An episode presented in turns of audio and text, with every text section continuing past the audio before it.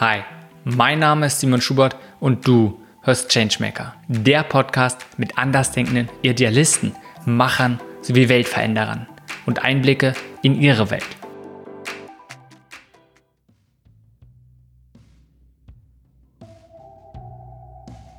Diese Folge ist mit Lisa Fiedler. Lisa ist Leiterin der VD Academy für nachhaltiges Wirtschaften. Mit der Academy unterstützt VD Transformationsprozesse zu nachhaltigen Wirtschaften – Bedeutet, dass sie andere Unternehmen dabei unterstützen, nachhaltiger zu agieren. Falls du VD nicht kennst, es ist ein deutscher Produzent für Sport- und Autoausrüstung. Und sie stellen nicht nur sehr gute Produkte her, sondern sie achten dabei auch sehr stark auf das Thema Nachhaltigkeit.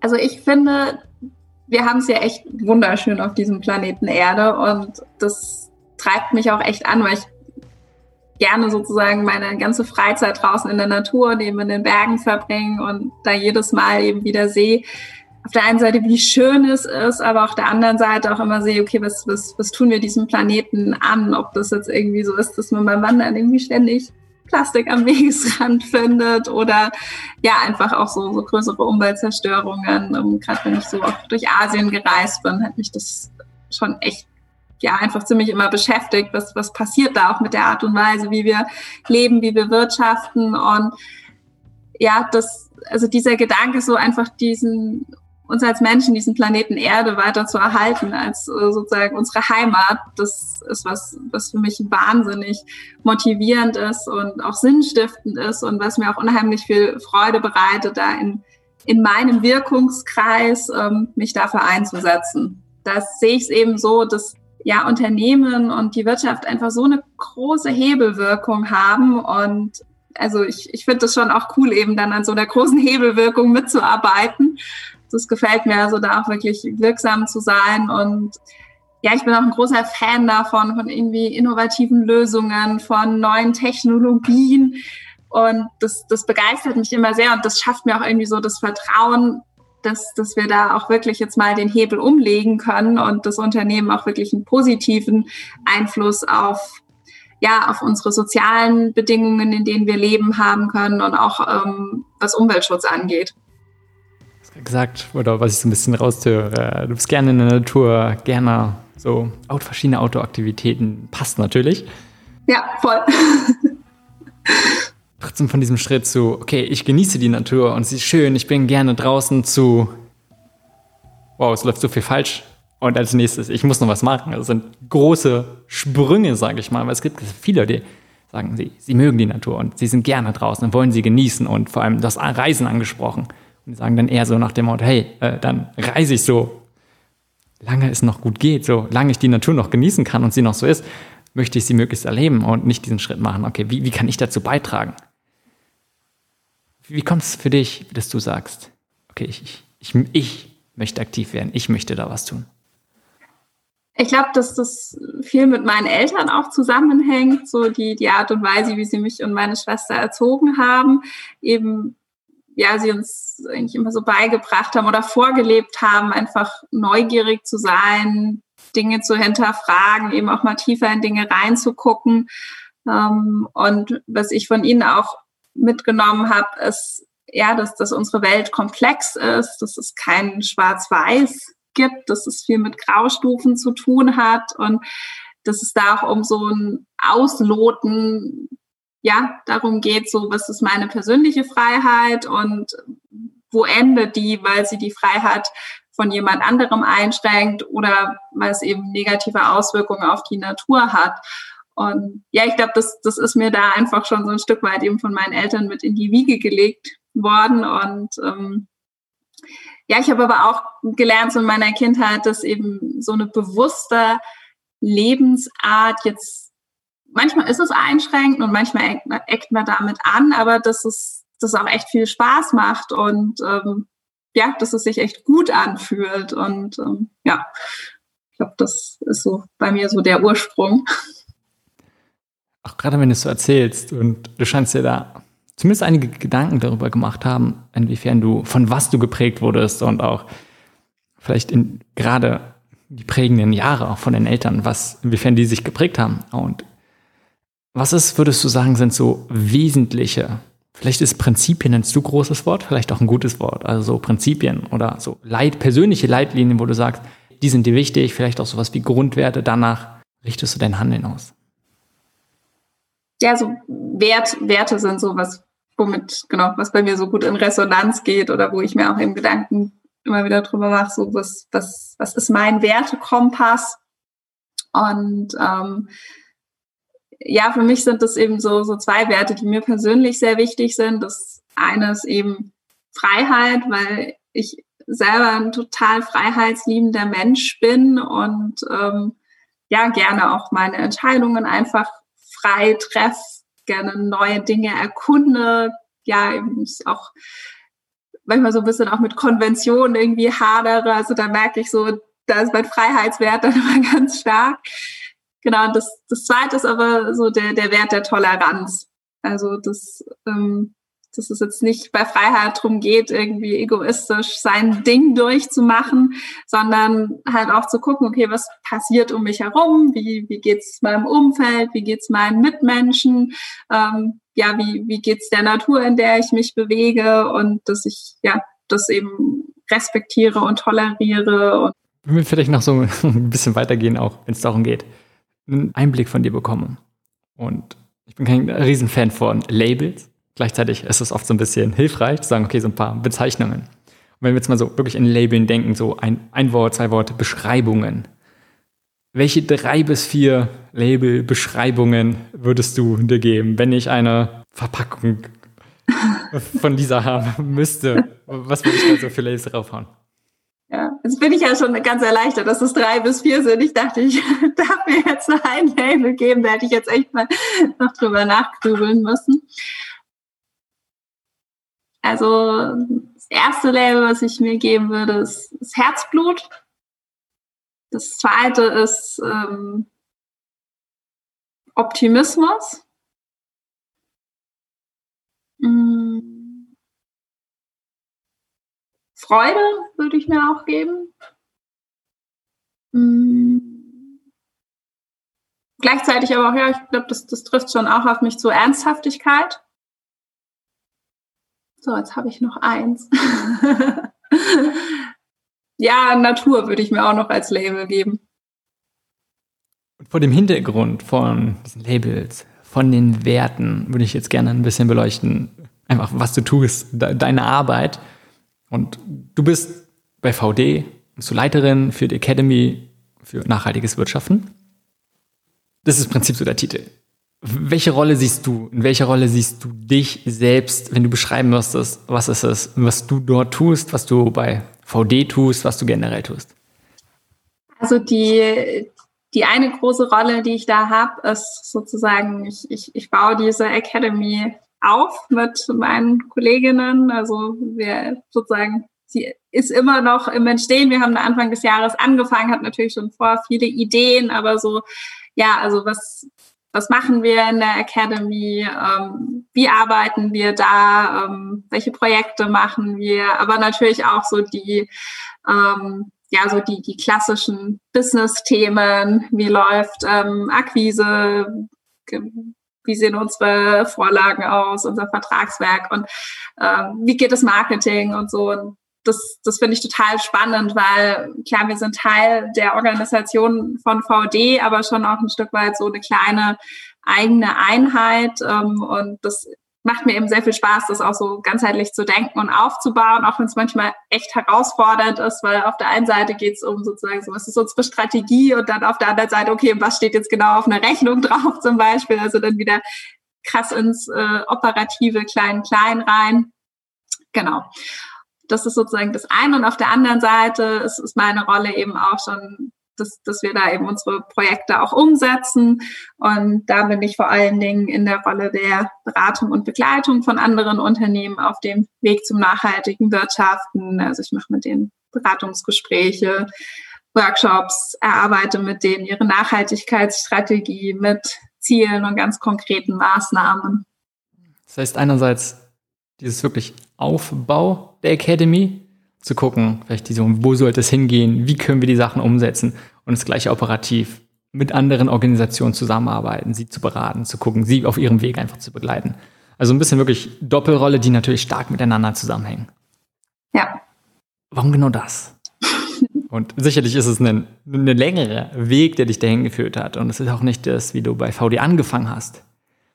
Gleichzeitig hast du, wenn wir vielleicht so ein bisschen nochmal zurückgehen, bevor wir darauf näher eingehen, was du gesagt hast, du hast ja Volks- und Betriebswirtschaft studiert mit Schwerpunkt schon auf Entwicklungsökonomie und nachhaltige Entwicklung.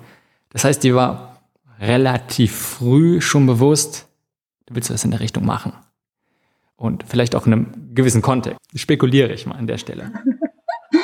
Ja, das spekulierst du nicht ganz falsch, genau. Also das ist ja irgendwie so in diesem Bereich, also wirtschaftliche Zusammenhänge, nachhaltige Entwicklung, ähm, dass es damit zu tun hat. Genau, das, das hat mich sozusagen schon, dieses Interesse an den Themen hat mich in dieses Studium reingetrieben, mich dafür motiviert, genau. Und ich habe mich aber lange so in der Rolle, in so einer wissenschaftlichen Rolle gesehen, ähm, wollte eben auch nach meinem Masterstudium, das war immer so die Zielsetzung, so zu promovieren. Auf der einen Seite, weil ich mich eben gerne auch so tief in Themen rein versenke und auf der anderen Seite, weil das meistens jetzt zu einer Promotion auch mit dazugehört, dass man eben auch in der Lehre arbeitet und ich habe zum Beispiel so Tutorien während dem Studium gegeben und also das ist auch was, was, was mir einfach echt viel Spaß macht, anderen Menschen was beizubringen, sie zu empowern, sie weiterzuentwickeln. Genau.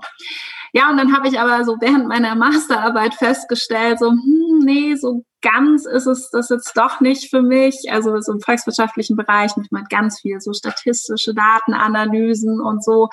Und mir hat da so ein bisschen so die, die Wirksamkeit in der Praxis, diese unmittelbare Wirksamkeit, habe ich dann so gemerkt, das fehlt mir. Genau. Ja, und dann bin ich über ein Praktikum zur VD gekommen. Mein Papa hat mir VD empfohlen, weil ich dann so ein bisschen ratlos war, wenn ich mich jetzt gegen eine Promotion entscheide, was mache ich denn dann? Und ähm, mein Papa meinte, der hatte einen Vortrag von der Antje, von unserer Geschäftsführerin, gehört und meinte, ah, ich glaube, äh, ihr habt da so ähnliche Ziele und Vorstellungen. Und genau, da war gerade eine Praktikumsstelle ausgeschrieben und dann habe ich mich beworben und bin dann bei VD gelandet. Und ähm, das hat mir so gut gefallen und ich habe auch keinen so schlechten Eindruck gemacht, dass ich dann danach bleiben durfte und wollte. Genau, und war dann erstmal als Unternehmensentwicklerin dort tätig, habe viel Strategieentwicklung gemacht, viel Projekte umgesetzt, genau. Und ja, also habe da halt immer stärker auch so so gemerkt, so wow, wir, wir sind da echt weit, was Nachhaltigkeit angeht, so in so so ganzheitlich, systematisch, aber auch ähm, ja richtig in die Tiefe gehend auf allen Ebenen, nicht nur am Firmensitz, sondern was die Produkte angeht, was die Lieferkette angeht. Und ähm, das hat immer mehr auch das Interesse eben von, von anderen, ob das jetzt eben andere Unternehmen sind oder Hochschulen sind, Schulen, irgendwelche Vereine und Initiativen, die dann immer nachgefragt haben, so, hey, wir wollen von euch lernen. Und ähm, ja, dann habe ich da mal so meine Idee eben auch äh, geteilt und das äh, ist da eigentlich schon recht früh auf gute Resonanz gestoßen, dass man da was noch draus weiterentwickeln könnte, auch so im Sinne von ein zukünftiges äh, ressourcenschonendes Geschäftsmodell für VD zu entwickeln. Genau. Aber wie es dann manchmal so ist, so gut Ding braucht Weile und wir haben es so ganz schön lange mit uns schwanger getragen, sozusagen, bis wir dann jetzt Anfang des Jahres damit gestartet sind. Vielleicht lassen Sie mal einen Schritt zurückgehen. Mhm. Denn was ich sehr interessant finde, ist, einerseits du sagst, okay, du liebst Outdoor-Aktivität, du liebst die Natur und dann sagen, so viel läuft falsch und so viele Sachen sind, ähm, dann möchtest du eine bewusste Entscheidung, einen Beitrag dazu leisten, etwas dagegen zu tun. Und es ist erstmal naheliegend und verständlich auch zu sagen, okay, ich schau mal, ich studiere in dem Bereich, mal gucken, was es so gibt. Auch einfach als Orientierung. Und da kann man in sehr viele verschiedene Richtungen gehen. Was hat dann letztendlich dazu beigetragen, dass du gesagt hast, vielleicht auch nach den ersten Schritten, du bleibst bei VD beziehungsweise so einer Organisation, die schon bestehend ist, bestehend schon große Sachen macht und sagst, da möchtest du gucken, wie kannst du dort ähm, bestimmte Sachen verändern. Eine andere Möglichkeit wäre ja auch zu sagen, du schließt dich, also entweder du gründest komplett was selbst oder einem direkten Lösungsansatz an, was der zum Beispiel gegen Plastikmüll vorgeht. sind komplett verschiedene Sachen. Nicht, dass das eine und der bessere ist, sondern ich würde sagen, viele aber, die sehr engagiert sind, würden sich eher zu dem letzteren scheinen zu sagen, hey, sie wollen aktiv gegen was vorgehen. Wobei, in, sagen, in ein größeres Unternehmen, ähm, dazu rein, wozu du dich entschieden hast und sagen, okay, wie, wie kann ich da was machen? Auch gerade in der Hinsicht, den ihr jetzt mit der Academy geht, stehende Organisationen dazu begleiten, nachhaltiger zu wirtschaften. Was war es? Was hat dazu beigetragen, dass du sagst, das ist dein Weg?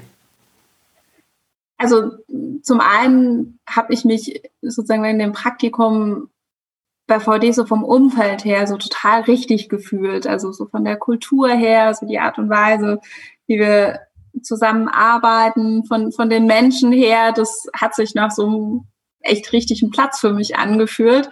Und ich habe zum Beispiel, ich habe während meinem Studium ganz viele Praktika gemacht und das muss ich sagen, das hatte ich davor nie, dass ich so vom, das ist mal so vom menschlichen Umfeld, von der, von der Kultur, die dort herrscht, dass ich da so das Gefühl hatte, hey, ich, ich bin da am richtigen Fleck genau, das hatte ich da echt zum ersten Mal.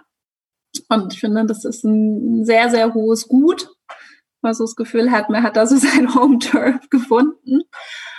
Und ähm, ja, das andere ist, dass, dass wir bei VD auf echt vielen Ebenen aktiv sind und ähm, ich da von Anfang an auch immer die Möglichkeit hatte, dass sich immer auch Türen geöffnet haben, dass es dass das, was mich begeistert und was ich machen möchte, auch sinnvoll für das Unternehmen ist und genau ich das dann eben auch, auch umsetzen konnte. Also zum Beispiel, wir haben aus einer Idee von der Mitarbeiterin aus Restmaterialien in der Manufaktur also sozusagen diese Restmaterialien zu neuen Taschen abzucyceln, haben wir ein Riesenprojekt dann schlussendlich gemacht, wo wir eine eigene Produktlinie für Upcycling-Produkte basierend eben auf unseren Restmaterialien und auch auf Fehlschweißungen umgesetzt haben. Das Ganze verknüpft mit einem sozialen Engagement, das, das wir Geflüchtete eingestellt haben.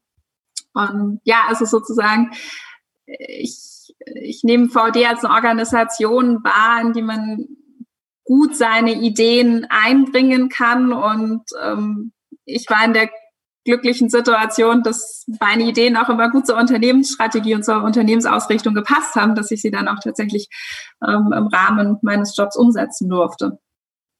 Und habe da eben eine sehr große Wirksamkeit gespürt. Und das ist, finde ich, so neben dem Umfeld, ähm, menschlichen Umfeld sozusagen ein zweiter sehr, sehr wichtiger Aspekt.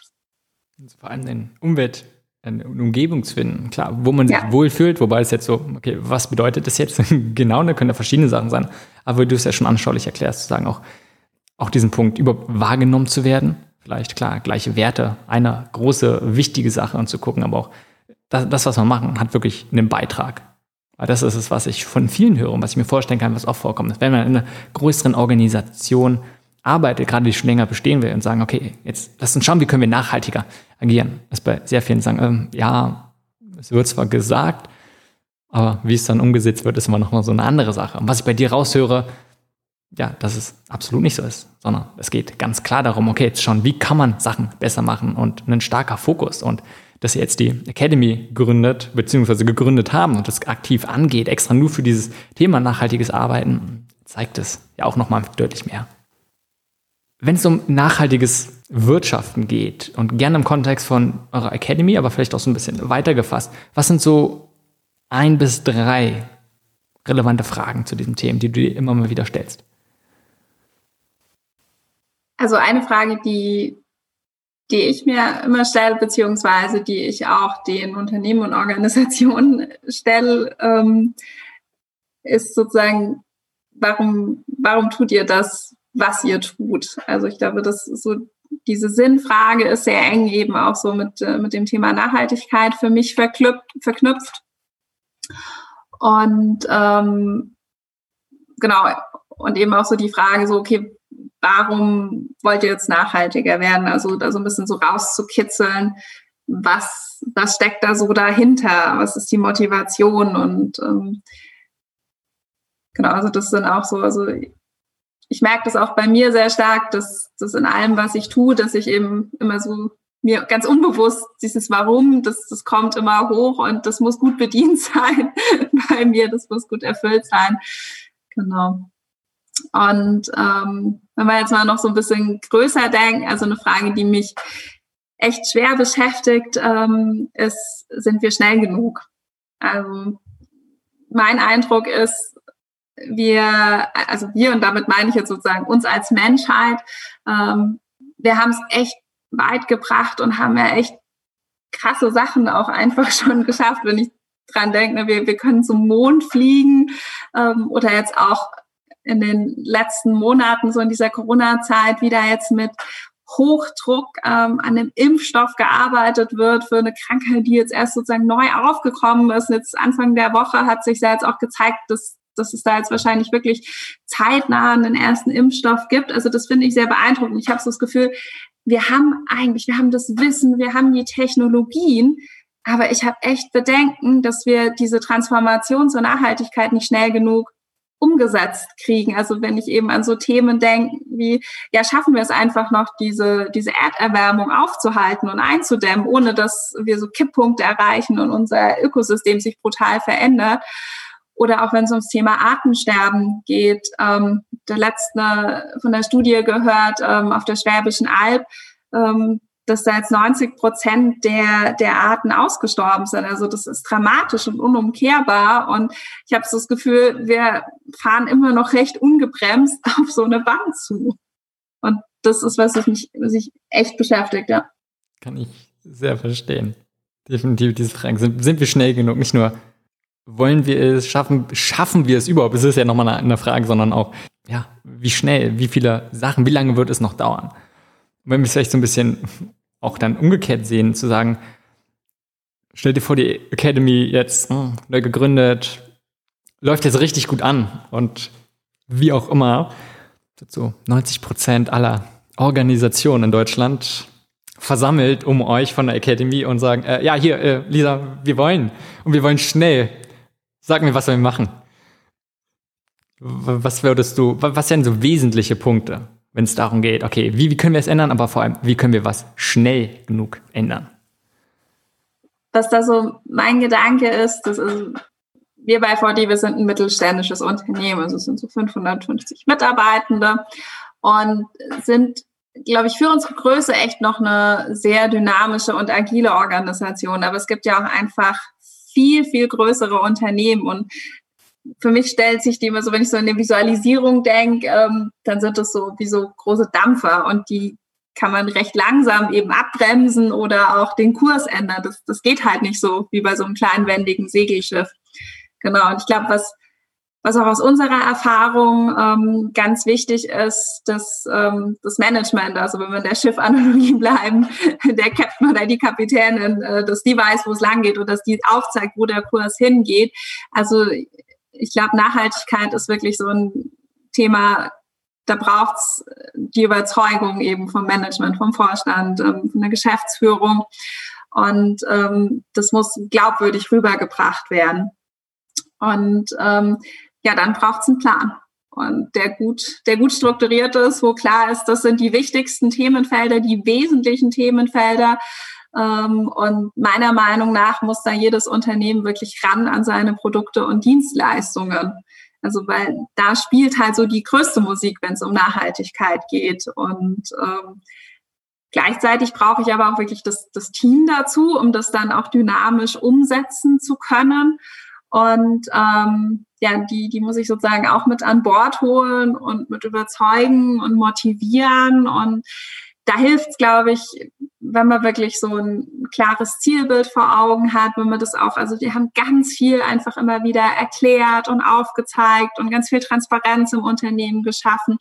Ähm, und ähm, was, glaube ich, auch sehr wirkungsvoll ist, wir haben so Maßnahmen auch parallel zu den großen strategischen Themen, haben wir auch Maßnahmen umgesetzt, die so im, im Arbeitsleben einfach spürbar sind und die so eine Glaubwürdigkeit auch signalisieren. Also sowas wie Kaffee umgestellt von konventionellen auf Bio- und Fairtrade-Kaffee oder ähm, Fokus drauf gesetzt auf umweltfreundliches Pendeln zur Arbeit, dadurch, dass wir einfach gute Rahmenbedingungen haben mit Duschen, mit Fahrradparkplatz, ähm, um täglich mit dem Fahrrad auch zur Arbeit zu kommen oder Dienstfahrradleasing anbieten, eine Biokantine. Das sind alles so Sachen, die, die auch motivieren und die mir auch in meinem Arbeitsalltag einfach zeigen, hey, Nachhaltigkeit äh, wirkt sich positiv auf mich aus und das Unternehmen meint es wirklich ernst. Also das sind so die, die drei Facts. Also äh, die Chefetage muss überzeugt sein, ähm, ich brauche einen klaren Plan, einen ambitionierten Plan und ähm, muss das Team gut mitnehmen. Ich finde gerade den letzten Punkt sehr interessant, auch weil vieles ist so recht offensichtlich. Klar, wenn die Führung irgendwie nicht dabei ist, dann wird schwer, weil die dann immer vielleicht doch wieder in eine andere Richtung eingehen und dagegen zu machen. Und genauso, wenn man gar keine Planung hat, also gar keine Idee überhaupt, wie man das Sachen umsetzt, dann ist schön, dass man eine Vision hat. Aber ja, sehr wahrscheinlich macht man dann irgendwas und das fruchtet dann nicht so wirklich. Ist auch noch naheliegend. Aber gerade diesen, diesen Punkt zu sagen, hey, wie kann man spürbar machen? Nicht nur für wenige, die daran arbeiten, sondern möglichst für jeden Einzelnen. Und selbst wenn diese einzelnen Sachen, was du jetzt gesagt hast mit dem Fahrradfahren, was ja schon mal so eine super Sache ist, oder auch den Kaffee umstellen, ist jetzt wahrscheinlich welcher Kaffee getrunken wird, jetzt nicht das, der größte Hebel bei so einer Organisation. Nee, gar nicht. Allein zu sagen, ja, ja wir meinen es ernst und genau. verändert sich was, das zu machen, glaube ich, ist eine sehr, sehr wichtige Sache. Ja, und das auch, also ich finde es auch wichtig, dass eben auch, dass es positiv wahrgenommen wird. Also weil Nachhaltigkeit, ja, es hat viel mit Verantwortungsübernahme zu tun, mit neuen Lösungen finden für ja Sachen, die bisher nicht gut funktioniert haben. Also ständig Dinge zu hinterfragen und zu verbessern. Und ähm, das ist schon auch anstrengend. Ähm, und deshalb glaube ich, braucht es da auch gleichzeitig eben was, wo spürbar ist, hey, dafür machen wir das. Und, ähm, und Nachhaltigkeit wirkt sich eben auch positiv auf meinen Arbeitsalltag aus. Ja.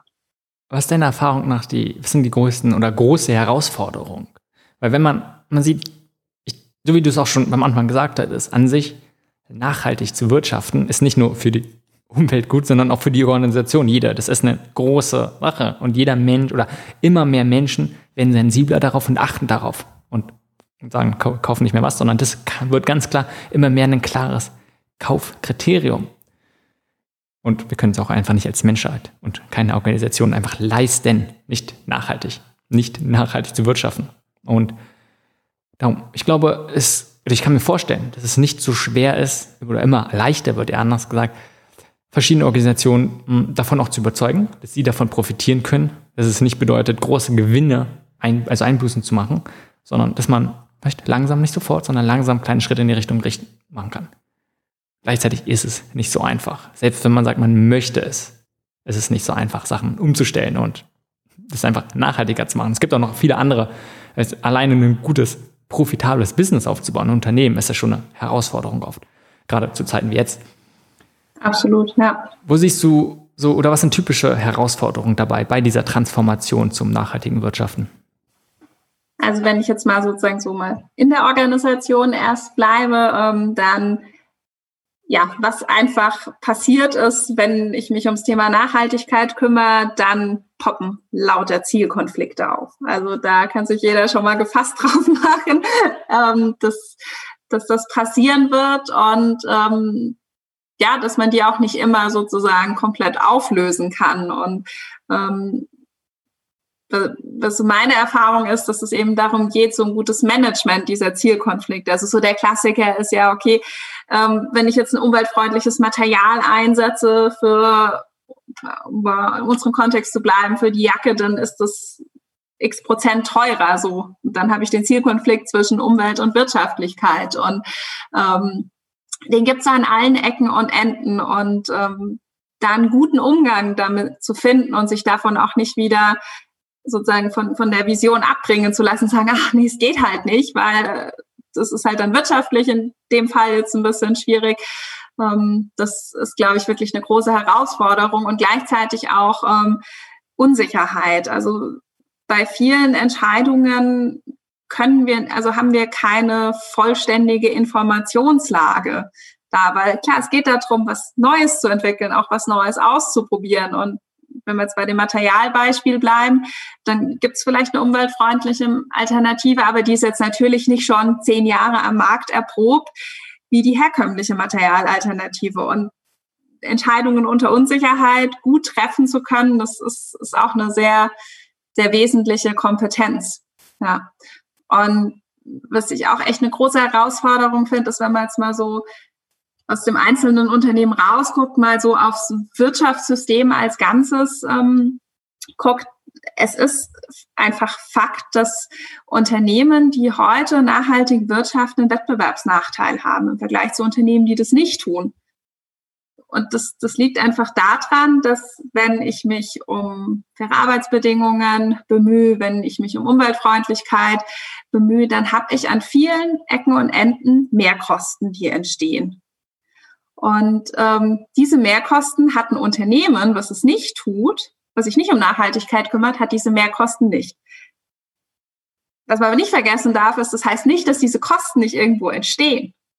Die werden nämlich in der Regel outgesourced, also dass dann ähm, Arbeits Arbeiterinnen und Arbeiter in prekären Verhältnissen arbeiten müssen in der Lieferkette beispielsweise oder dass eben Produktionsstandorte dann dorthin verlagert werden, wo eine laxere Umweltgesetzgebung ist und dort eben Umweltschäden entstehen. Also das heißt, diese Kosten entstehen halt an einer anderen Stelle und gehen dann eben zu Lasten von Menschen und Natur.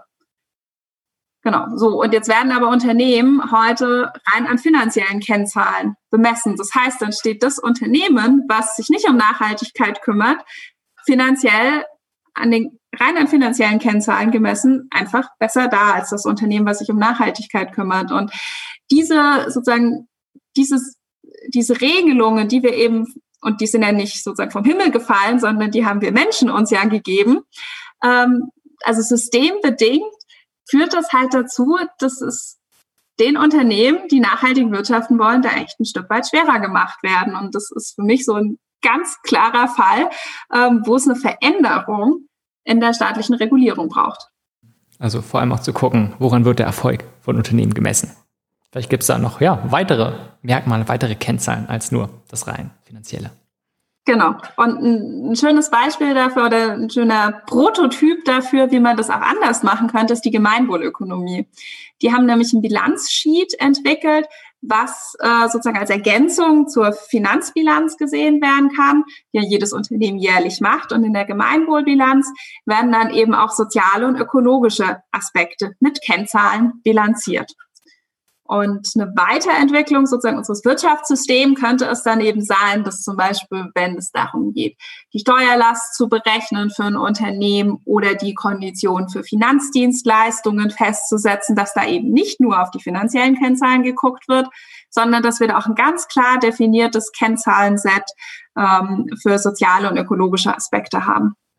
Lass uns nochmal ganz kurz zurück zu, zu diesen Zielkonflikten. Ich glaube, es ist was ganz Typisches und etwas, was sich auf ganz viele Sachen übertragen lässt. Weil selbst ob, ob man jetzt ein kleines Unternehmen ist ne, oder eine komplett sehr extrem große Organisation, zu Konflikten wird es immer kommen. Und selbst wenn man es nicht nur darum geht, einen Transformationsprozess auf für nachhaltiges Wirtschaften, sondern bei anderen Sachen. Wenn man probiert, etwas zu verändern, wird man unweigerlich mit, Konf ja, mit Kompromissen konfrontiert. Einfach, es gibt Konflikte und man muss Kompromisse eingehen.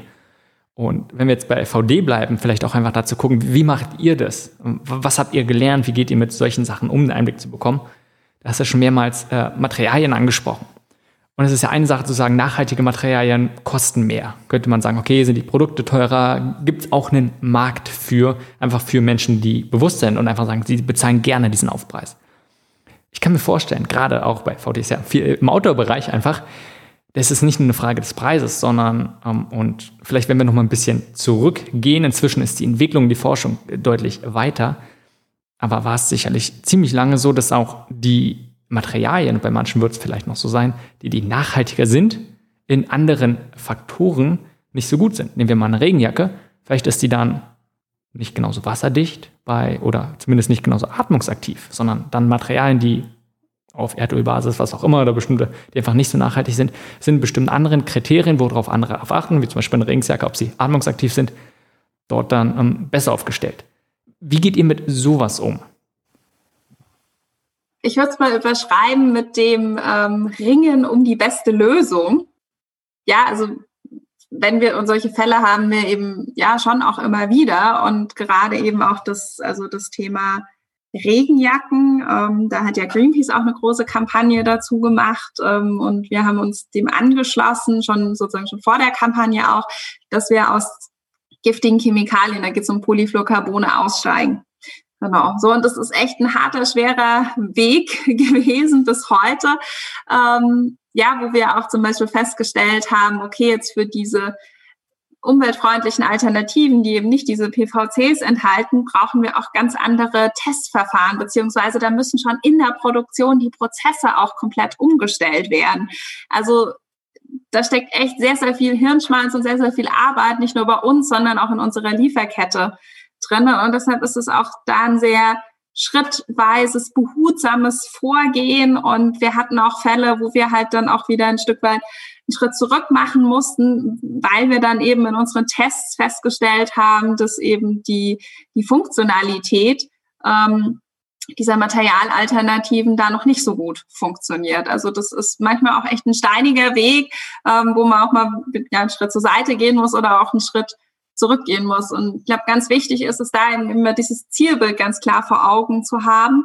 Ähm, wo soll es denn hingehen, um sich eben nicht von seinem Weg abbringen zu lassen und sich auch nicht ja, davon abschrecken zu lassen, dass es vielleicht mal für einen Moment so aussieht, okay, es geht jetzt nicht weiter, aber das, das stimmt ja nicht. Also, weil wir entwickeln uns ja immer weiter und auch die Technologie entwickelt sich weiter und genau, eben gerade diese Kampagne von Greenpeace hat da schon wirklich auch sehr viel geholfen, um einfach aufmerksam auch in der Industrie, Aufmerksamkeit in der Industrie auf dieses Thema zu lenken. Genau. Ja, und wir, wir diskutieren da eben manchmal auch recht hitzig bei uns im Nachhaltigkeitsteam oder dann auch in den entsprechenden Abteilungen. Ähm, und sozusagen motivieren uns da auch immer wieder gegenseitig. Und ähm, bei uns hat sich hat sich so entwickelt, dass das, ja, wir haben noch so auf der einen Seite so eine klassische Organisationsstruktur mit Teilungsleitung, Bereichsleitung, Geschäftsleitung, aber eben wir arbeiten viel stärker interdisziplinär zusammen und haben eben so interdisziplinäre Gremien, in denen dann eben wirklich die relevanten Personen mit der entsprechenden Expertise sitzen, die das dann eben die Themen auch aus ganz unterschiedlichen Perspektiven beleuchten. Und so schaffen wir es eigentlich immer gut, dann auch wirklich Lösungen zu finden. Und manchmal braucht es auch einfach Zeit. Das, ähm, manchmal muss man ein bisschen geduldig sein. Wie du sagst, es ist oft ein steiniger Weg. Ja. Und ich gut, dass du sagst, nochmal so betonst, ja, es ist ein, es klappt nicht von Anfang an. Oft genug. Und oft geht es ja gerade darum, Sachen neu zu machen und mal einen Schritt zurück machen zu müssen, ist völlig in Ordnung und zu sagen, okay, das hat jetzt nicht funktioniert und sich deswegen immer darauf zu bewinnen, okay, warum macht man das? Denn es sind sicherlich viel, viel, viel Mühe, viel Energie, die reingeht und natürlich sicherlich auch einiges an Geld. Und gerade wenn, wenn wir jetzt bei Produkten bleiben, erstmal zu sagen, ey, wir, wir machen das, was sich bewährt hat und das, was vielleicht funktional eher ist, bleiben dabei, ist vielleicht kurzfristig gedacht, kostensparender, aber wie du schon gesagt hast, erstmal entstehen woanders dann die Kosten und gleichzeitig, was ist die Perspektive? Keine so gute wahrscheinlich. Du hattest vorhin noch gesagt, wenn du darauf achtest und guckst, welche, erstmal welche Fragen beschäftigen dich. Und auch wenn du mit anderen Organisationen arbeitest, hast du nochmal diese, diese Rolle der Motivation angesprochen. Sagt, okay, was motiviert überhaupt Organisationen? Was motiviert einzelne Menschen dazu, nachhaltiger zu wirtschaften? Warum bringst du dieser Motivation eine große Rolle? Weil letztendlich könnte es dir egal sein. Hauptsache, jeder Schritt in Richtung irgendwie nachhaltiger zu agieren, ist ja schon mal gut. Warum ist es dann wichtig, warum sie es machen? Selbst könnte es ja sein, wenn es alleine das, nur wenn es rentabler ist und sagen, hey, Geld ist die einzige Motivation und dann geht es trotzdem Richtung, wie kann man nachhaltiger wirtschaften, wäre ja an sich auch nicht schlecht, könnte man sagen. Also, warum ist dir die Motivation so wichtig? Weil es für mich einen Unterschied macht, ob, ob ich wirklich verstanden habe, worum es geht und warum es wichtig ist. Und ich glaube, dann kommt eben diese, diese Motivation auch wirklich am Geschäftsmodell, an den Produkten und Dienstleistungen was verändern zu wollen oder ob ich es als so ein Thema begreife, ja, das ist jetzt gerade ein Trendthema, das wird jetzt irgendwie, Kunden finden das wichtiger. Und deshalb gucke ich mal, dass, dass es bei mir so aussieht, als ob ich was, was tue. Also bös gesagt, ähm, wenn es mir um Greenwashing geht, also mir um grünes Mäntelchen anzuziehen. Und genau, und deshalb, weil wir möchten natürlich auch mit Organisationen arbeiten, die ja, die, die wirklich was verändern wollen und die sich wirklich auf diesen Weg machen wollen, nachhaltig zu wirtschaften und die da auch eine Bereitschaft mitbringen, dass wir uns da eben auch angucken, okay, was, was macht ihr in euren Produkten, was macht ihr in euren Dienstleistungen, ähm, wie ist euer Geschäftsmodell und ähm, welche Potenziale gibt es da, das eben ähm, nachhaltig zu entwickeln. Natürlich sind solche Themen wie das nach außen tragen und darüber zu sprechen und kommunizieren total wichtig, weil sonst versteht ja der Kunde nicht, warum ist jetzt das Produkt nachhaltiger, was ist da der, der Mehrwert, was Umweltschutz angeht, was Fairness angeht. Genau. Aber sozusagen das, was auf der Verpackung draufsteht, muss natürlich auch drin sein. Und ähm, das ist aus meiner Sicht die größere Herausforderung und die sollte man auch zuerst angehen. Was ist so in Bezug auf deine Arbeit, ob jetzt nicht nur bei der Academy, sondern generell vielleicht bei VD oder generell bei dem Thema, sagen wir mal eher so, was ist so einer der größten Aha-Momente beziehungsweise wertvollsten Erfahrungen von dir?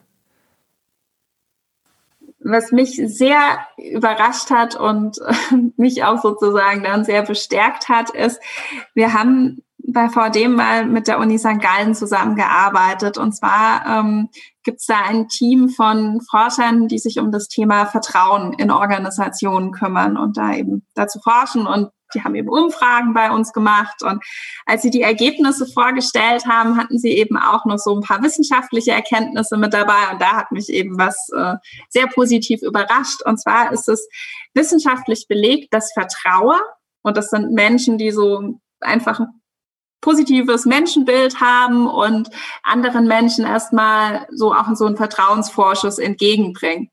Dass diese Vertrauer, wo man ja jetzt denken könnte, hm, die sind vielleicht auch so ein bisschen naiv ähm, und fallen dann vielleicht auch leichter auf jemanden rein, der sie missbrauchen will, dass es genau aber diesen Vertrauern weniger passiert, dass ihr Vertrauen missbraucht wird, beziehungsweise dass sie es frühzeitiger auch erkennen, wenn jemand ihr Vertrauen ausnutzen möchte. Und ähm, genau, weil mir das eben auch schon ein paar Mal in meinem Leben begegnet ist, dass ähm, ja, mir das Menschen gesagt haben, so, ja, du bist da vielleicht auch einfach zu naiv, weil du da jedem so erstmal einen Vertrauensbonus gibst. Und ähm, ja, irgendwie hatte ich schon immer so das Gefühl, nee, bin ich nicht, ich bin da nicht zu naiv, das ist schon richtig so, ähm, wie ich das mache. Aber das sozusagen dann nochmal schwarz auf weiß wissenschaftlich belegt zu lesen, das war für mich wirklich so ein Aha-Moment, wo ich gedacht habe, ah, wow, okay, gut. Wenn das Thema, wenn wir mal an diesem Strang ziehen, Vertrauen.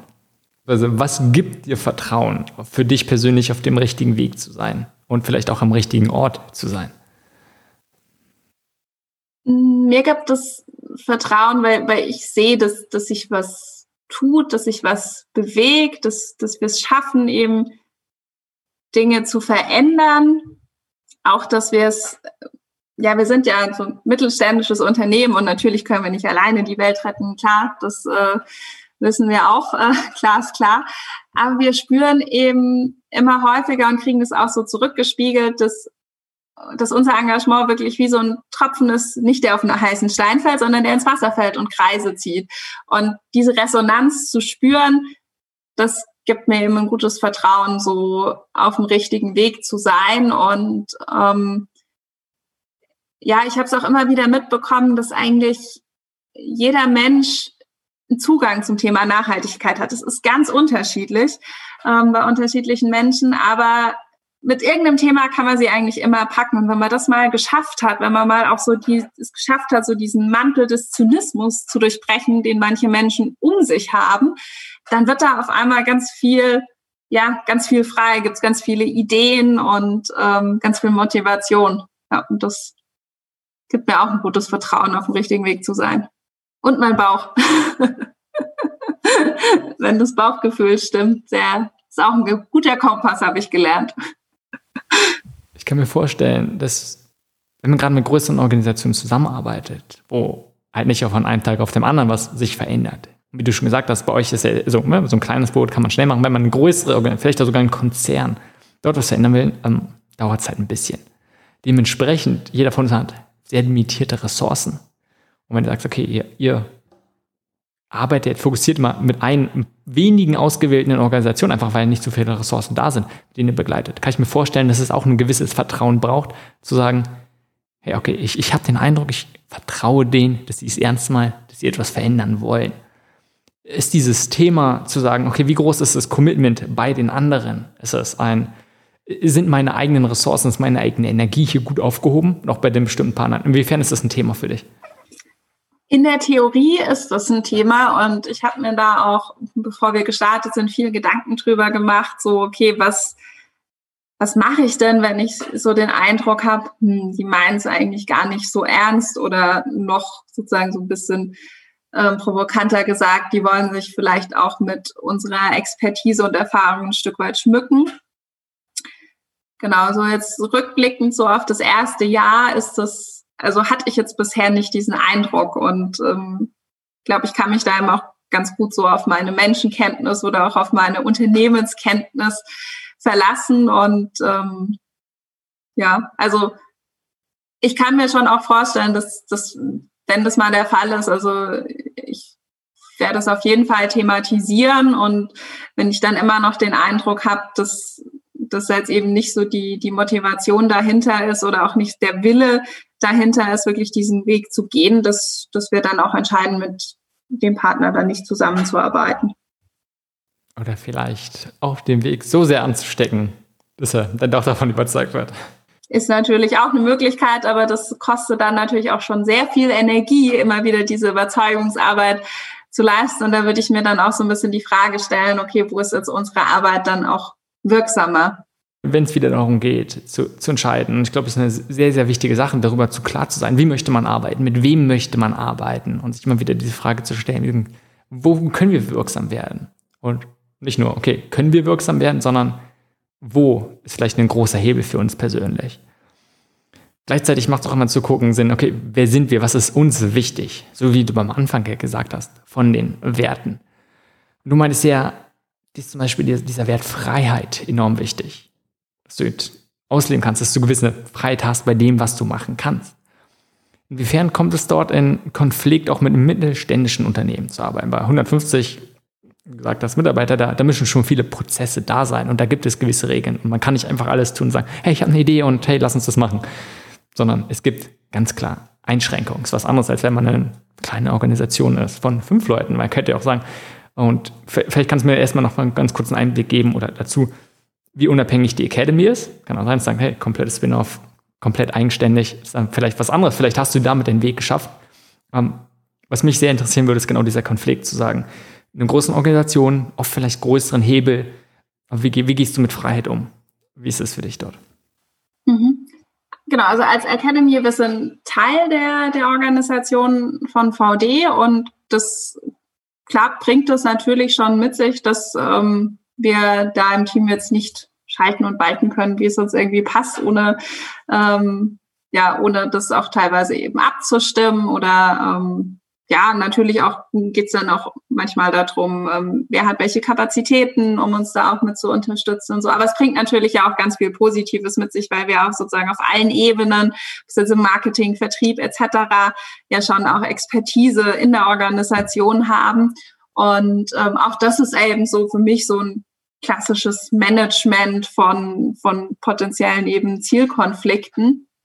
Und ähm, was mir total gut gefällt ähm, in der Organisation von VD, wir haben uns so den Leitspruch gegeben, die Energie soll da fließen, wo sie ist. Also das heißt, wir, wir sind als Organisation, als Gesamtteam da schon sehr stark dafür sensibilisiert, auch das wahrzunehmen, okay, da ist jetzt eine Dynamik da und da ist jetzt eine Energie und der auch eben ja ein Stück weit Raum zu geben. Und ähm, natürlich geht das auch nicht sozusagen im luftleeren Raum, sondern das muss natürlich schon zum Gesamtsystem der Organisation auch passen.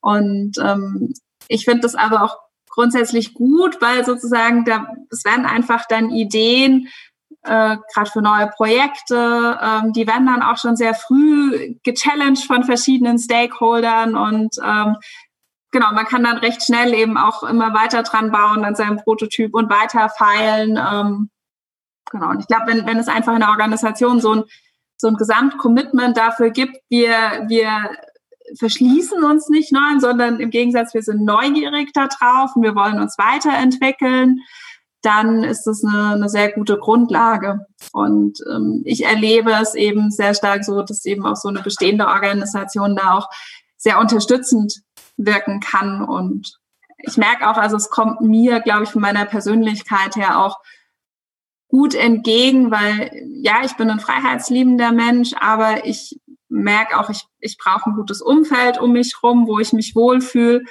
Und ähm, ja, ich brauche auch ein, ein gutes Team einfach, mit dem ich zusammenarbeiten kann, ob das jetzt sozusagen unmittelbar das Academy-Kernteam ist oder eben dann auch der weitere erweiterte Kreis von Kollegen.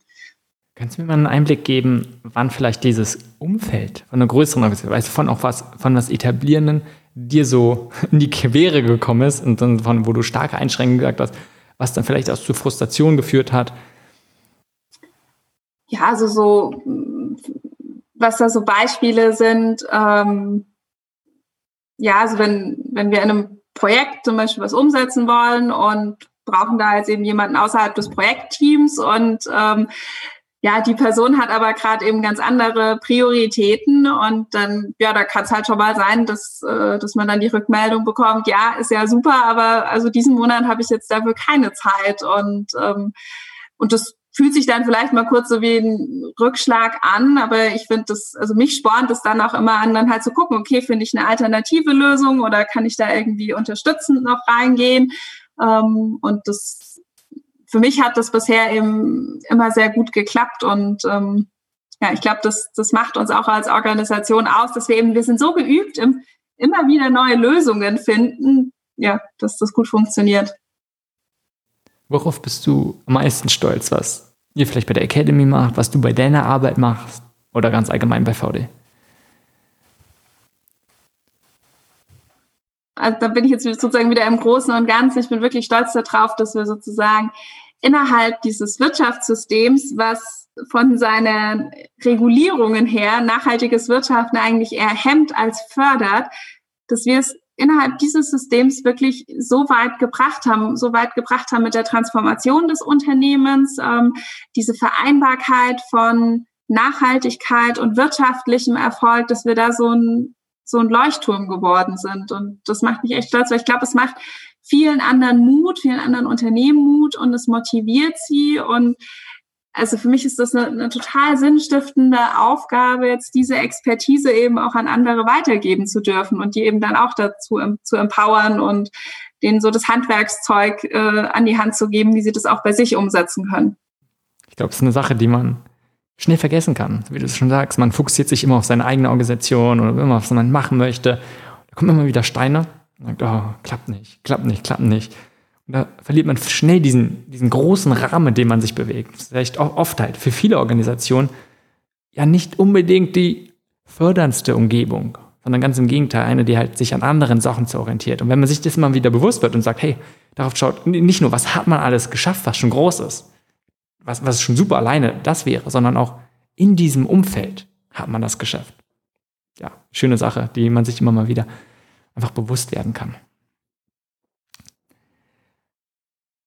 Was ich auch nochmal spannend finde, und du siehst, ich ziehe sehr oft an diesen Content, äh, an dieses, wie kann man bestimmte Innovationen, wie kann man bestimmte Sachen im Rahmen von einer großen Organisation machen. Weil ich einfach denke, klar, es hat viele Einschränkungen, es hat viele Nachteile, man ist in vielen Sachen nicht flexibel. Gleichzeitig jetzt so viele gute Seiten. Einfach, du hast viel, viel mehr Ressourcen. Du hast große Erfahrung, auf die du einfach mal schon zurückgreifen kannst. Und ich denke schon einfach, du, du kannst viele Sachen, ähm, du hast von Anfang an einen größeren Hebel oft, einfach weil zum Beispiel auch viel mehr Partnerschaften schon bestehen. Darum, darum finde ich es einfach spannend, die, dieses Spannungsfeld so ein bisschen zu erkunden. Was waren für dich so die größten Herausforderungen zu einem Schritt zur Academy? Und nicht sagen, dass du ich würde jetzt auch mal wieder so ein bisschen spekulieren, nicht, dass von Anfang klar ist, sagt, hey, ja, ich, ich will eine Academy, sondern es war ein Weg. Wo du schon gesagt hast, war ein vielleicht langer Weg, seid relativ lang schwanger gegangen, damit erstmal zu gucken, zu ringen, was könnte das sein, was bedeutet das, wie könnte man es umsetzen. Was waren für dich die großen Herausforderungen in, in so einer Groß-, also bei VD dann, zu sagen, okay, wir gründen sowas, was einigermaßen unabhängig von ist und was nicht nur irgendwie eine Initiative und du bist dafür verantwortlich und dann, dann geht es mal schnell doch mal unter, sonst sagen, okay, wir machen jetzt wirklich was, was ernst meinen. Was für mich persönlich so eine Herausforderung war, weil ich es vorher in dem Umfang jetzt noch nicht gemacht habe, war halt wirklich so einen Businessplan zu schreiben. Ähm, also so das, das Konzept ausgearbeitet, genau, und dann neben diesen ähm, Businessplan zu schreiben mit allen Facetten, auch gerade so die Finanzplanung. Ähm, da geht's ja dann auch um so Sachen, so abzuschätzen, okay, was, was machen wir in welchen Jahren für einen Umsatz? Da habe ich mich sehr wie so eine Glaskugelleserin geführt.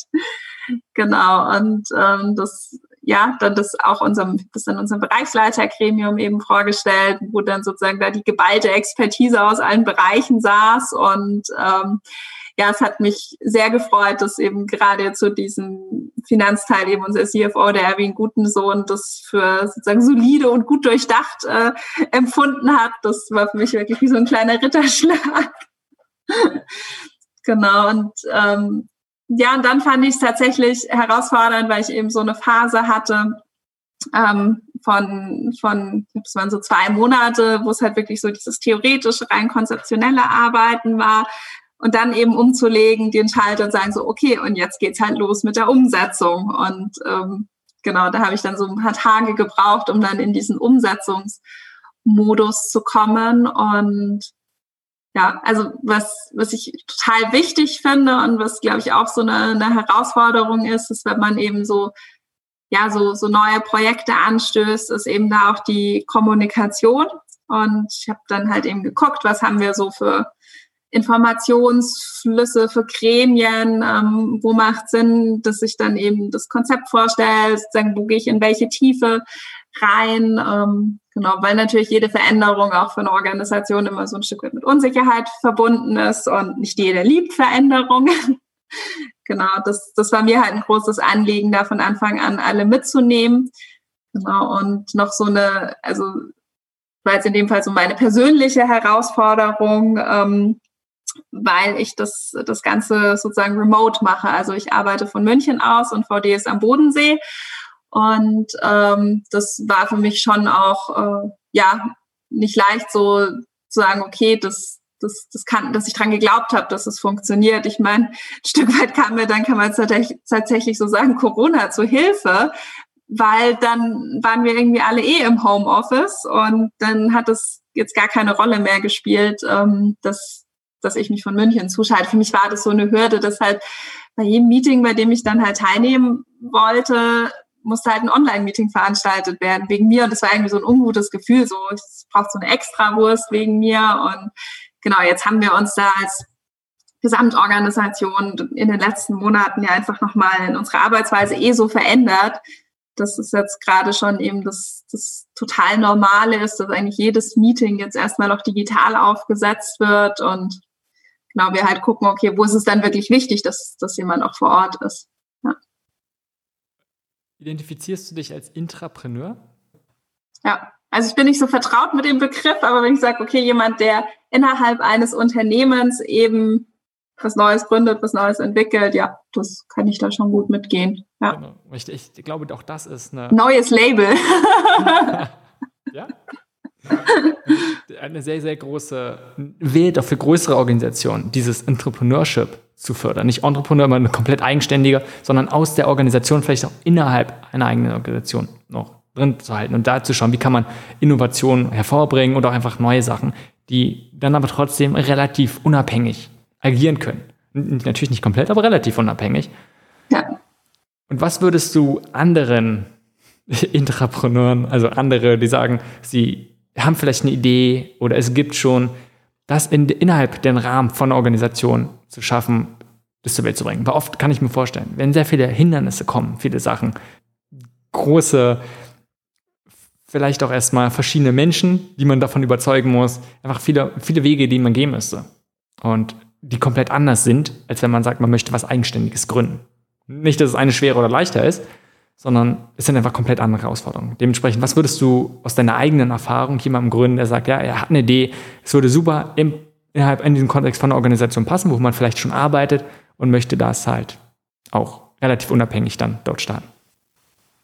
Also ich glaube, als im ersten Schritt würde ich erstmal sozusagen diese Idee für mich sozusagen challengen, so passt sie wirklich in die, in die Strategie, in die langfristige Strategie des Unternehmens rein, weil das ist, finde ich, einfach so ähm, also wenn meine Idee gewesen wäre, jetzt ähm, nachhaltige Gartenmöbel zu entwickeln, das hätte nicht in unsere Unternehmensstrategie reingepasst, da wäre ich, also das hätte keinen Sinn gemacht. genau, also das, da würde ich eben gucken und also damit meine ich eben nicht, dass es sozusagen, es muss jetzt nicht ins heutige Geschäftsmodell reinpassen, aber so in die, in die langfristige Ausrichtung. Also damit würde ich mich auseinandersetzen, weil genau, wenn ich das eben gut erklären kann, warum meine Idee da gut reinpasst, dann habe ich da erhöhe ich damit einfach die Chancen, dass es dann eben von sich Geschäftsleitung oder wer da dann immer der Entscheidungsträger ist, ähm, dass das dann auch so verstanden wird. Genau. Und wenn es dann dann gehe ich mal davon aus, dass, dass diese Person dann ihre Hausaufgaben einfach gut macht, also eben sozusagen das Konzept gut ausarbeiten, Businessplan erarbeiten. Und genau, dann würde ich auch schon in der frühen Phase wirklich empfehlen, da eine, mit relevanten Stakeholdern in der Organisation wirklich in den Austausch zu gehen und ähm, auch mir ganz gezielt auch zu überlegen, wer sind denn Stakeholder, die dem Ganzen kritisch gegenüberstehen und mit denen eben auch sprechen, um ja möglichst schon im Vorfeld dann sozusagen die, die Kritiker auch zu überzeugen. Und ähm, das heißt natürlich nicht, dass, dass man sich dann nach deren Meinung zu 100 Prozent ausrichten sollte, das auf gar keinen Fall, aber sich zumindest zu überlegen, okay, was, was steckt denn da dahinter? Warum, warum ist die Person, ist es die Person, ist es die Rolle? Ähm, was, woher kommt diese Kritik oder woher kommt diese Skepsis? Und ähm, genau, und das kostet Zeit, das ist manchmal auch mühsam, aber ich glaube wirklich, dass es sich auszahlt, dass dass man dann, wenn man in eine Umsetzung geht, da halt dann nicht mehr auf so große Widerstände stößt, sondern dann eben relativ dynamisch auch umsetzen kann. Also erstmal selbst seine Idee, das Vorhaben zu challengen, zu hinterfragen. Passt es zur Organisation oder ist es überhaupt sinnvoll? Ist es eine Sache oder gibt es vielleicht andere Alternativen? Und dann zu gucken, welche Stakeholder könnten was dagegen haben, beziehungsweise wovon sind die motiviert? Und dann eventuell, ja, warum nicht auch die Idee anzupassen? Und wenn Kritik kommt, wenn Widerstand kommt, erstmal wahrzunehmen, okay, nicht als persönlichen Widerstand vielleicht zu sehen, sondern was, was ist dran? Ist vielleicht viel dran und könnte man die Idee so anpassen und das eigene Projekt. Glaube ich, sind ganz wichtige Sachen. Und auch dort wieder, ich finde es interessant, diesen, diesen, diesen Punkt von Zielkonflikten und auch generell wieder von Kompromissen. Auch hier wird es nicht wieder die ideale Lösung geben, sondern man hat sicherlich eine Sache und dann kommt von anderen Stakeholdern wahrscheinlich andere. Und es ist genau wie beim Material muss man dann wissen, okay, wie kann man einen guten Kompromiss finden, der halt jetzt in diesem Kontext einfach für diese Organisation oder vielleicht auch zu diesem Zeitpunkt gerade passt. Gibt es uns noch ähm, eins, so vielleicht, vielleicht eine große Erfahrung im Laufe der letzten Monate, beziehungsweise mit der Gründung der Academy? Und eins, was du ja schon gesagt hast, ist so diesen erstmal eine Phase von Planung, Planung, Planung und oh, oh, auf einmal geht's los und jetzt zu gucken, okay, wie setze ich das wirklich operational los und nicht mehr nur voller Ideen. Aber was war vielleicht für, dich auch wieder so ein Aha-Moment oder eins, eine, ein großes Learning so in der letzten Zeit? Mm, also wir sind ja gestartet eben Anfang des Jahres und so sozusagen so die ersten Umsetzungsschritte, die haben wir dann quasi parallel dazu gemacht, wo der erste Lockdown kam. Und das hat sich schon irgendwie auch ein bisschen schräg angefühlt, muss ich sagen. Ähm, genau, weil ja, alle haben irgendwie von Wirtschaftskrise gesprochen und ja, wir sagen, okay, wir gründen jetzt hier unsere Academy und es geht ums Thema Nachhaltigkeit und hat dafür überhaupt jetzt irgendwie jemanden Kopf. Und, aber irgendwie war da schon auch so weiterhin der Mut da und auch ähm, so das Bauchgefühl, nee, das Thema Nachhaltigkeit, das geht nicht weg, auch nicht in so einer Krise. Und ähm, das ja, also ich habe sehr darauf gehofft, dass, dass sich das bestätigt. Das war es jetzt nicht so ein krasser Aha-Moment, aber es war eine sehr schöne, beruhigende Bestätigung, als es sich dann tatsächlich gezeigt hat, ähm, dass das Thema Nachhaltigkeit nach wie vor wichtig ist oder sogar noch wichtiger als vorher, weil, glaube ich, einfach ja, viele Menschen diese, diese Phase im Frühjahr, wo alles so auch ein bisschen langsamer war, ähm, ja, oder auch das, das sozusagen das Freizeitvakuum genutzt haben, um nochmal drüber nachzudenken, warum mache ich das, was ich mache, beruflich, privat, wie möchte ich konsumieren. Und ähm, ja, jetzt, jetzt sehe ich es eher so, dass das Corona das Thema Nachhaltigkeit eigentlich noch beschleunigt und da wirklich auch nochmal wie ein Brennglas drauf geguckt hat und auch gezeigt hat, was eben nicht funktioniert. Und das, ja, das war eine, eine sehr schöne, wertvolle Erfahrung dieses Jahr. Schön. Und das ist etwas, was ich schon öfter gefordert habe. Wie viele schlechte Sachen und auch immer noch Sachen einfach sind und wie, ne, wie es Menschen schlecht geht. Ganz klar gleichzeitig hat es eben auch viele gute Sachen, weil es, ja, man eigentlich auf einmal gezwungen wird, sich mal manche Sachen genauer anzugucken, manche Sachen nicht mehr genau so weitermachen konnte. Und wenn man erstmal ein, so wie du sagst, ne, wenn Veränderung erstmal kommt und man diesen Widerstand so ein bisschen hingeben muss, weil vielleicht auf einmal anders nicht mal nicht geht, man muss sich nur anders verhalten, dann kann das ganz schnell andere Sachen loslösen. Und dann beschäftigt man sich auch einfach auf einmal mehr mit diesem Punkt, okay, warum machen wir das Ganze? Wofür ist es da? Und können wir es vielleicht anders machen? Können wir es besser machen? Können wir es noch nachhaltiger gestalten? Wenn wir zu langsam zum Ende kommen, Lisa, was ist in diesem ganzen großen Spektrum von nachhaltigen Wirtschaften, vielleicht generell einfach auch Nachhaltigkeit, was sind da so vielleicht ein bis zwei Ratschläge, die du immer wieder hörst, wo du denkst, oh Gott. Oder vielleicht, was, was so immer wiederholt wird, muss doch nicht Ratschlag sein, aber vielleicht so, was manche Menschen, manche Organisationen du immer wieder denkst, oh, das ist einer wirklich der schlechtesten Ratschläge, die man geben könnte. Eine Aussage, die mich echt auf die Palme bringt, die ich, muss ich sagen, glücklicherweise in meinem Umfeld nicht häufiger, nicht so häufig höre, aber die mir schon immer auch mal begegnet ist, ähm, ja, aber wieso? Das haben wir doch schon immer so gemacht.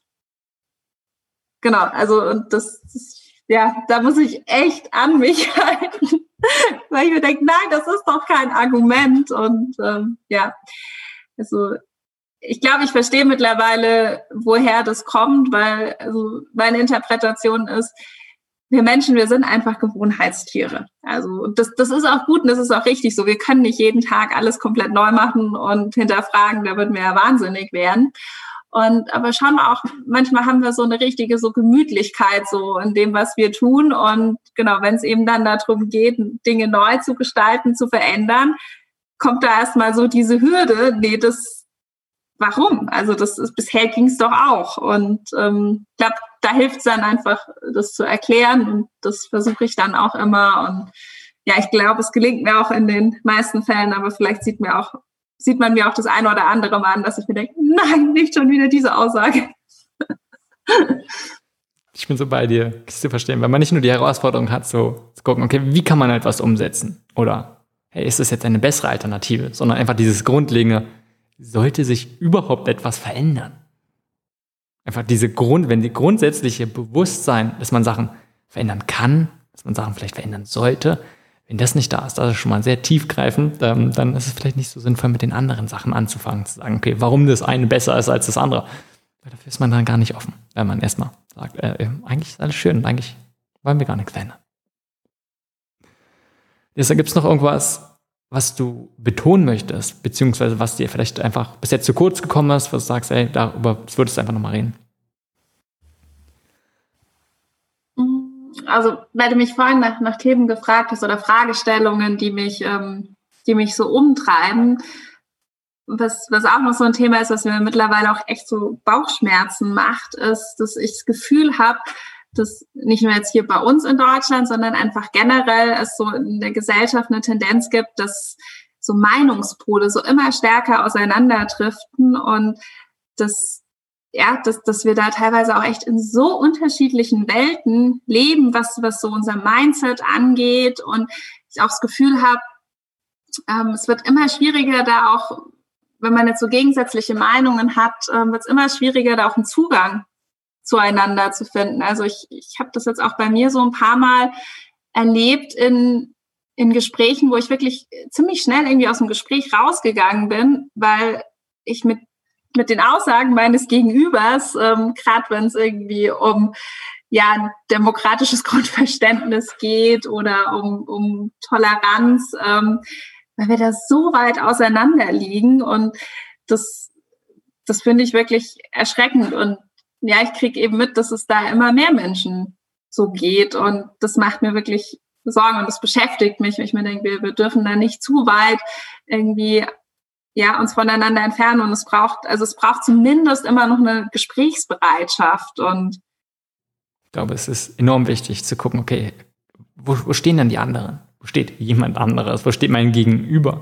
Und wenn wir es vielleicht nochmal kurz zurückbringen zu deiner Arbeit, auch dort wird es sicherlich Organisationen geben, die zumindest dieses Bewusstsein haben, die sich damit beschäftigt haben. Und nicht, dass dann deswegen, die, nur weil man sich dann beschäftigt, man sofort auf den Türen einrennt. Aber gleichzeitig ist einfach schon diese Bereitschaft, vor allem das Bewusstsein da. Auf der anderen Seite wird es sicherlich sehr viele Organisationen geben, klein und groß, die sich absolut noch nicht damit beschäftigt haben. So irgendwie, ja klar, Nachhaltigkeit irgendwie wichtige Sache, äh, was, aber was hat das mit uns zu tun? Und dort zu gucken, okay, eine komplett andere Welt. Wir reden jetzt hier über Nachhaltigkeitssachen und ich glaube, wir haben viel damit beschäftigt und sind uns auch sehr bewusst damit und so geht es ganz vielen. Aber da nicht zu vergessen, jemand anderes, das ist ja, ja, völlig fremde Welt. Die haben sich absolut gar nicht damit beschäftigt. Vor allem ist gar kein Bewusstsein da, dass man sich vielleicht anders verhalten könnte, dass man als Organisation anders Sachen machen könnte, dass man vielleicht auch eine gewisse Verantwortung dafür hat. Und sich dem bewusst zu sein, dass es denen komplett anderen geht, dass die vielleicht auch gar kein ähm, Schuldgefühl vielleicht sowieso zu weit, aber darüber gar nicht nachdenken, zu sagen, ähm, sich über diese Themen Gedanken machen, äh, glaube ich, ist sehr, sehr hilfreich, weil man dann ganz anders und viel offener mit diesen Organisationen, mit solchen Menschen reden kann und auf sie zugehen kann. Und vielleicht vor allem erstmal zuhören kann. So, ja, wichtiger Punkt, sehr wichtiger und toller Punkt. Lisa, wenn jetzt jemand mehr darüber erfahren möchte, vielleicht was du machst, aber sonst auch was ihr bei VD macht, besonders bei der Academy, was ist die beste Anlaufstelle? Ähm, also wir haben eine, eine Homepage, die heißt academy.vd.com. Da kann man uns finden, da kann man uns auch kontaktieren. Da steht auch drauf, was äh, genau was wir so machen. Ich werde jetzt auch in den nächsten Monaten nochmal erweitert und ausgebaut. Ähm, genau, aber gibt schon einen ganz guten ersten Einblick. Genau.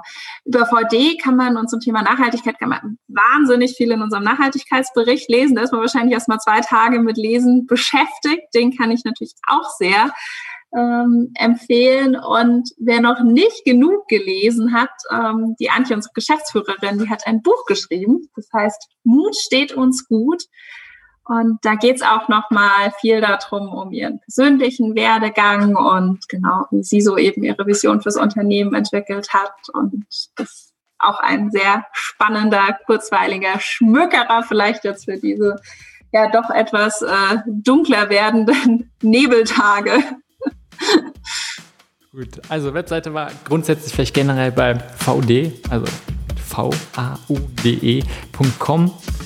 Ansonsten generell entweder statt mit Academy. Lisa, vielen Dank. Vielen Dank für den Austausch und vielen Dank für eure Arbeit. Ja, vielen Dank dir, Simon. War ein schönes Gespräch. Das war Changemaker.